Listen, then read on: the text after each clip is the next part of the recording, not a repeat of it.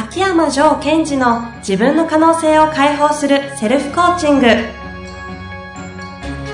卓越した人物が持つ共通した能力それは自己対話の力。ポッドキャスト自分の可能性を解放するセルフコーチングは上場企業から中小企業までエグゼクティブコーチングトレーナーとして人材開発を行ってきた秋山城賢治がビジネスや人生で役立つセルフコーチングの技術について分かりやすく解説します。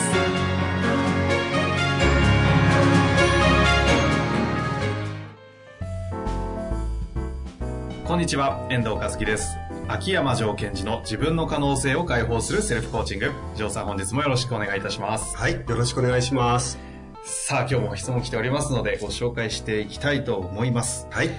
えーこの方ですね、26歳の修行、かっこ税理士というふうになっておりますが、以前ご質問いただいております。うんうん、そうですよね。で、その時はですね、あの、まだ試験中で税理士になってなかったんで、うんうん。きっと合格したんだと思うんですよね。というわけで、その報告もあるのかなと思いますので、紹介したいと思います。溶かすために大事なことはという大タイトルになっております。ジョーさん、遠藤さんご無沙汰しております。1年ほど前、ステートを高く保つためにはどうすればいいかという質問をさせていただいた専門学生です。あの後試行錯誤した結果、目標としていた試験に合格できました。素晴らしい。おめでとうございます。その過程で模試なども抜けられなかった壁を抜けて全国1位を獲得することができました。うーん。本当にありがとうございます。ジョーさん感謝されてます。あ嬉しいですね。今回はさらに自分を生かすために溶かすことについて質問をさせていただきたいです。はい。アウトカムへ向かうプロセスは意識を使って無意識を抜き出し、不要なものをどかして変容させ、その変容した無意識を使って行動していくと捉えています。うん。このプロセスは意識を使うのでセルフコーチングできると思い試してみたのですが、溶かしたつもりでも根深いものは溶けておらず、同じ反応を繰り返すということが起きてしまいました。このような場合には何が起きているのでしょうか？溶かすためには何が大事なのでしょうか？これからも試行錯誤をしつつではありますが、自分を生かす天才に近づいていきたいと考えています。アドバイスいただけたら幸いです。はい。ありがとうございます。はい。遠藤さん、実はあの、ええちょっと前に、はいこの質問をしてくれた方とお会いしたんですよ、私。直接？はい。あ質ですか、それが。はい。初めて。うんあの、ある、ちょっとこう、イベントことがあって、はいはいそこに彼が来てくれて、えで、実は僕が質問したんですって声かけてくれて、えへえ。で、その時にやっぱりこう、今ここに書いてある通りに、こう、試験に受かって、はいえー何かこう、勉強で全国一位を取れて、本当に良かったですって言ってくれて、うーん。それどうなんですか？言われてみて。あ言われてみて、うん、そうですね。まあ、嬉しかったのと、やっぱりそれ以上に、なんかこう、うまく人の情報とか、そういうものを使える人ってこういう人なんだなと思いました。ちなみにどんなところがこう、優秀というか優れてたっていうのは？そうですね、あの、例えば、ポッドキャストを聞いて、彼の中で、まずはその通り実践すると。うんうん。で、その中で自分に腑に落ちたものと、そうでないものを分ける。で、えー腑に落ちたものというものは自分のものになってくれる。何度も何度も使えるじゃないですか。はい。でそうじゃないものに対して、またこうやって質問してくれたり。また勉強するってことを繰り返していく人。ですから、何か人から学ぶときっていうのは、やっぱりそれをまず実践してみて、うん腑に落ちるものとそうじゃないものを分けられるってことがとても重要で、それをこう実直にやってる方でしたね。まさにそれができてたうん学びの天才じゃないですかね。そうです。いいですね。学びの天才。それこそが自分を生かす天才でしたっけそうですね。うまいこと言いますね。接種を受けていただければ。さらに。ね。はい。で、えー今回また、あの、新たな質問をしてくれたんですが、はえー彼の質問をもう一度言うと、えーとまず自分の不必要な信念を抜き出して、それを溶かすというプロセスをやったと。はい。ところが、えー根深いものが残ってって、うんうん。えー溶かしたつもりでもまた同じ反応を繰り返してしまうってことが起きてるので、えー何が起きてるのか、そしてどうしたらいいのかっていうこと、っていう質問ですよね。そうでしたね。はい。ちなみにこういうことって起きるんですか、やっぱり？起きます。起きることもあります。起きることもあります。うんそうすると、起きる人と起きない人がいるわけですよね。まあ、あの、多くの場合起きますよね、セルフでやってる場合は。ん。というのは、あの、やっぱり自分が、あ、不必要な信念だなとか、そのを抜き出す。それを自分でやるっていう場合は、意識できてる部分を抜き出すわけですから、うんうんうんその下にあるものってなかなか見えない。自分自身では。でもこうやって、えーなんだろうな、こう、玉ねぎの皮をこう剥いでいくかのようにやってみたんだけど、またそういう同じ反応が出たということは、その下にどの、どんな信念があるのかなってことを見ていく機会にはなりますうん。うんうんで、えーまあ、何が起きてるのかということは今説明した通り、実はその信念というのはいくつかの階層になっていることが多いですよね。うん。うんですから、えっと、一番上のその不必要な信念の皮を溶かすことができたら、うんうんまたその下にあるものがこう浮上してくる、表出されるってことが起きてると思ってください。はい。で、これは言い方を変えると、進んでるという言い方もできますよね。どんどんこう、深く下の方に入っていってるってそことですね。うですね。で、これをまあ解決する方法として、まあシンプルなのは、えー他人の介入をしてもらうと。まあまさに、秋山先生のような。そうですね。。私でもいいし、えっ、と、他のそういう専門職にして、する方うんうんに介入してもらうん。うん。う。というのがやっぱり自分が自分を見るってことについても限界がある。やっぱりそういうもんなんですね。そうですね。あの、ちなみに私も定期的にセッションを受けてますからね。それは何のセッションですか？まあ、いわゆる、まあ、コーチング的なようなセッション。へえ。秋山先生ですら？えー私なので、というのは、あ、その意味、価値がわかるから。その通りですね。ですから、あのーちょっと話それちゃいますが、はよくこう、コーチとして優秀な人はどういう人ですかって質問されるんです。うんうんその時私が答えてる一つの例が、はいえっと、自分にちゃんとコーチをつけてる人って答えてます。うん。その威力、価値を分かってるからこそ自分自身にも。当然ですよ。けど、秋山先生のような方に、コーチとかできるコーチって、なんかそなかなか見つからなそうだなって気もしたんですけど。あー大丈夫です。あのーもちろん素晴らしい人についてもらってますが、あの、私、クライアント力も半端ないので。クライアント力？はい。受ける側にも力が必要なんですね。もちろんです。そうなんですね。だってそのコーチっていうものを自分につけてえそして自分のことをブワーンとこう解放していく力はっていうのはやっぱりクライアント力と呼んでるんですが、ん。その力がある高い人ほどコーチをうまく活用していきますからねまあ、西堀君が、マイケルちゃんつけた時そうに、そうそうそうそうそう。ドーンと加速したように、あれはある種、ジョーさんの世界でいうクライアント力なわけです。ほんすそうその通り。今私聞いて感動した。その通り。ですから例えばあのプロアスリートでも優秀なコーチをつけたからといって全員が世界チャンピオンになるわけじゃないじゃないですか、んやっぱりそこには、その、クライアント力、つまり、その、そういうコーチをつけたときに、つけたことを自分にどれだけ活かすことができるかっていうのは、実はその人の力でもありますうん。うね。ん。まあ、ということで、えーちょっと話がそれちゃいましたが、その一つは、えー他者の介入を受ける。うんでその時に重要なのは、あなたのクライアント力ですよってことは覚えててください。なるほどですね。はい。そして、まあ、それを、まあ、今回この質問をいただいたのをセルフでやる場合、そうでしたね。はい。えーではですね、えーちょっと私が、えーセルフでやるような形でちょっと紹介していきます。あ、わかりました。はい。まず、例えば、えっと、自分がこういう信念があるんじゃないかなってことが分かったとしましょう。はい。で、えーそのことについて溶かしていくのではなくて、そのことについて何を信じてるかってことを見ていくうん、うんっ。ていう質問があるんですよ。はい。例えば、そうですね。うん。例えばでいきますよ。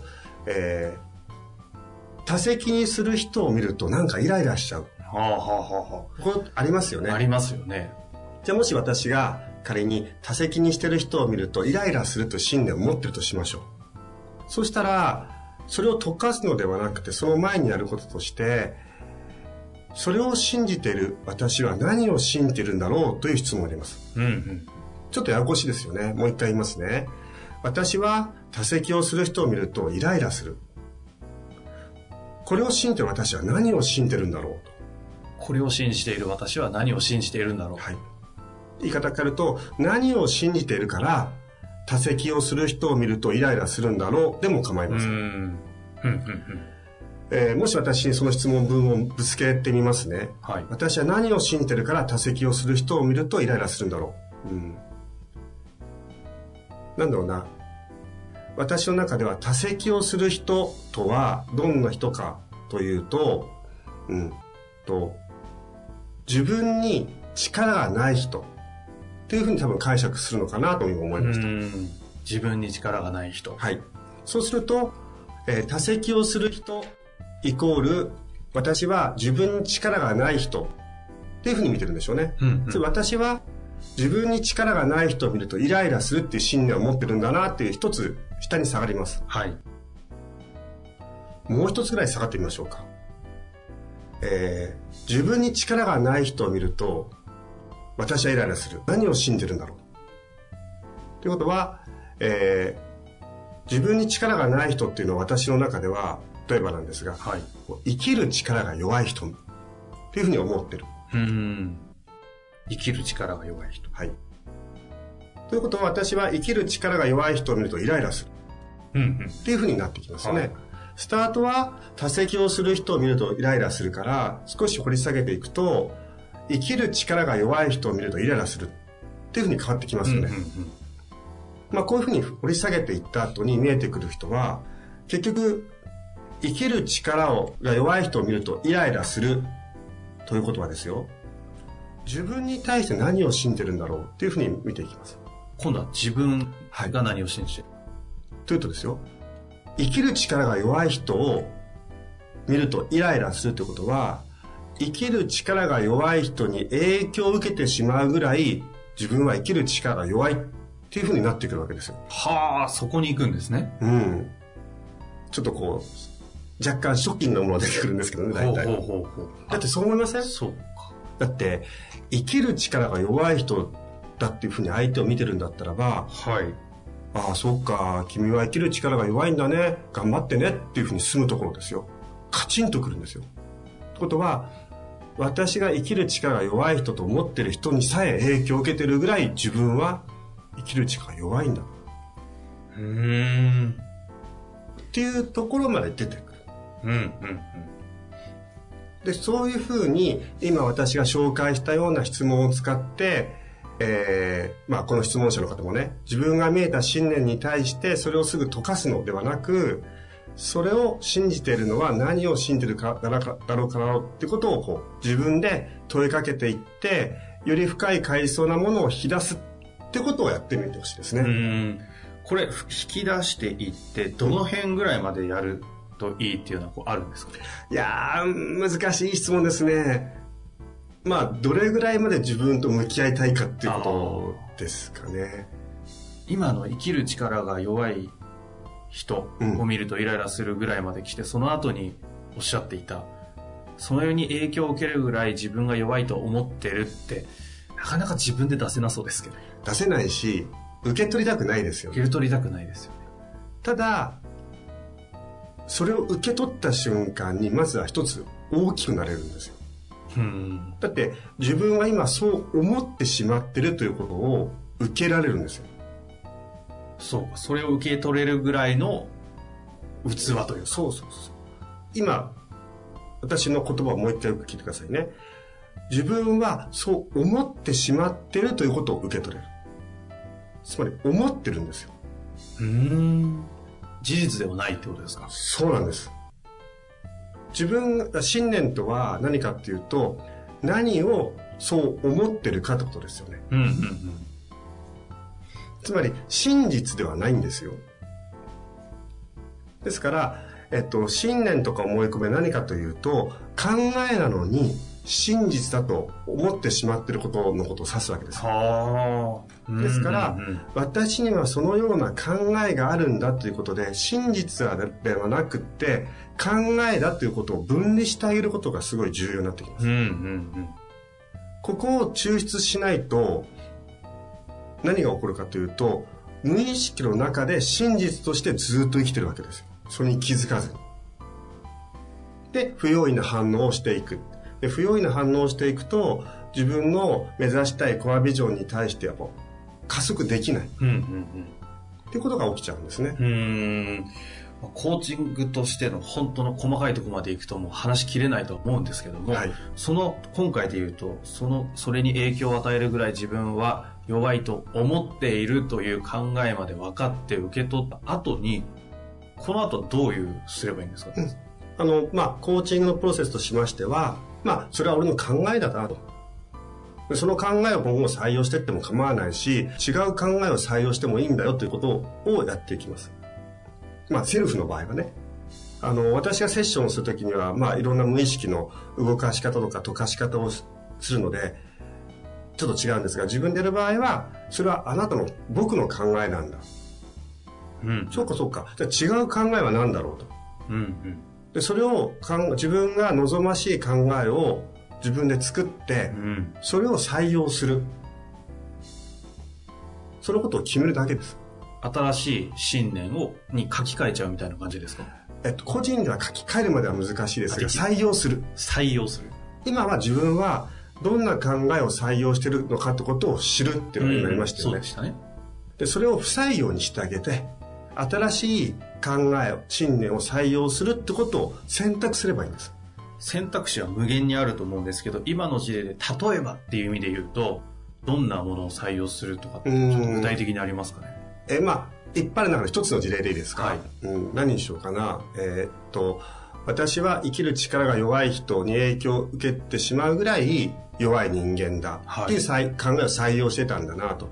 それはもう嫌だから、うん例えばですけども、私は、えーそもそも生きる力は強いとかね。うん。えーあとは、生きる力に強い弱いもないとか。うん。だって生きてるんだもん。うんうんその、生きる力に定規はないけども、なんだろうな、この今の資本主義経済社会という枠組みの中で、機能するこういう能力を持ってるだけであって、生きる力が別だっていうふうに捉えていくでしょうね、私だったら。ちょっとこう難しくなってきたな。リスナーの方ついてくれてるかな。まあ、あと何がいいだろう。うん。僕は自分の生きる道を実直に歩んでいる人だ。彼も彼の生きる道を実直に歩んでいる人だというふうに、彼の人生と自分の人生をちゃんと分けてあげるとかね。うん。っていうふうに信念というものをこうどうするんですか？選ぶっていうのはどういう意味ですか？あのセルフでやる場合っていうに限定させる、はいもらうと、その、選びたい信念を、もう普通に、僕はこの信念を採用すると、意識的に決めるぐらい言い切る。言い切る。うん、で、また前の信念が出てきますから、出てきた瞬間に、あ、ありがとう、この信念は今僕採用するのやめたんだ。こっちの信念採用しようってことをずっと繰り返していくと、中に入ってくる。そこはだから意識を使うんですね。はい。もう僕はこれを採用する決めたんだと。うん。こちらは不採用にします。っていうふうに決める。っていうことをやりますね。それがセルフコーチングでできるやできるやり方。領域ですね。領域。はい。まあもちろん、あの、秋山先生のやり方としては、もっと深い違うやり方とか、いろんな手法があるわけですね。そうですね。ですから、あの、セルフの場合は、意識的にその信念を自分で、こう、取り込んでいく。だから、こう、よく、えっと、何度も何度も同じことを声を出すとか、つぶやくっていうのはいいよみたいな話聞くじゃないですか。あれはまさにこのやり方ですよね。それで習慣化するとかっていうのもそういう。ところが、その何度もつぶやく、何度も宣言するっていうのも、自分が深いレベルでどういう信念を今採用しちゃってるかに気づくのと気づかないのではもうえらい違いです。ん。そういうことなんですね。あの効果をうまく使える人と使えない人の差とかいうのは。そうですね。ですから、自分は多席をする人を見るとイライラするっていうところで、それを不採用するってはなくて、今の例で言うとそこまで掘り下げて、自分は生きる力が弱い人を見るとイライラするという考えがあるんだな。そして、それぐらい自分は弱い人間と思い込んでしまってるっていうところを抽出した後に、それは不採用ですと。自分に言ってあげられるってことをやると、かなり進むと思います。その深さで不採用、そして新しいものを選択する。はい。ここの方、あの、そういうことを、ポッドキャストとか聞きながら自分でされてるようなので、どこかのタイミングでぜひ、秋山先生のプログラム受けてほしいですね。というのがちょっと私の感想ですけど。そうですね。あの、でもこの間お会いした時にぜひ受けたいと。やっぱり。うん。そただ今は聞き、たいあ。の、その資料になったばっかりなので、うんうんうんあの、その受けれる状態、時間的にも費用的にもちゃんと作り込んで、うんうん。ぜひ来たいですって。あ、そういう話がもうあったんです。はい。で、待ってますよと。ですね素敵な関係ですね。その時にはぜひね、どっかのタイミングでセッションというかね、プログラムを受けた後に、ゲストとかでね、来ていただいて。あ、それも面白いですね。だって学生の試験から始まって、独立をされて、で、うまくいった後にそれいいですね。すごい進化ですよね。あの、一つのモデルケースになってもらえたら。というのは、やはり、あの、私のプログラムも費用的にはかなりかかってしまうので、それを受けれる状態になるまでには、自分のセリフでそこまで上がってきてくださいと。確かに。でやっぱりいきなりね、えーかなりの高額のものを受けれないし、無茶してほしくないので、うんうんまずはこういう無料のものを聞いて、自分のステージ上げてって、そして叱るべきタイミングのところでちゃんと来て、ジョーさん、俺このステージまで来ました、お願いしますとか言ってくれたら、すごいハッピーですね。なるほど。マイク3本用意して待っておりますので、はい。楽しみですね。はい。というわけで、本日もありがとうございました。はい。ありがとうございました。